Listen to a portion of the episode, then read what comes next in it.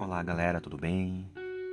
Agora é o momento de nós fazermos uma reflexão sobre as linguagens do amor.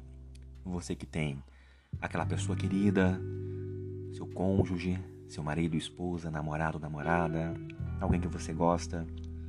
Vamos aprender um pouquinho a ouvir. O tema de hoje está baseado em Provérbios 12, 15. O caminho do insensato parece-lhe justo, mas o sábio ouve os conselhos. Nunca resolveremos conflitos se não aprendemos a ouvir.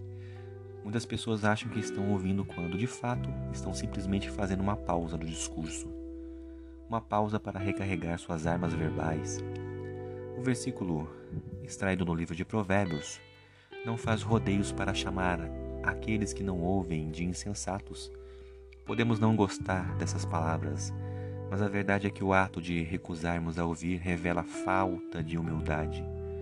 Pessoas sábias ouvem as outras, especialmente aquelas a quem amam. Ouvir de verdade significa buscar compreender o que outra pessoa está pensando e sentindo.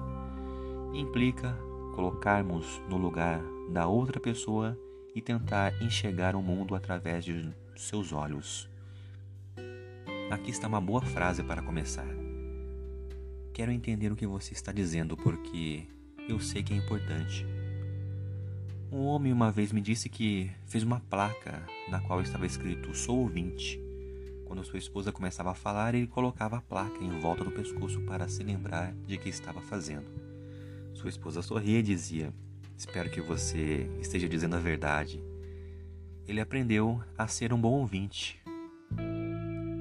A oração de hoje é Senhor Jesus Obrigado porque me ouves quando oro. Ajuda-me a ouvir meu cônjuge, a pessoa amada, meu namorado, minha namorada, meu esposo e minha esposa. Ouvir de verdade, de modo que possa entendê-lo melhor. E essa foi a meditação de hoje. Espero que tenham gostado. Até a próxima. Valeu!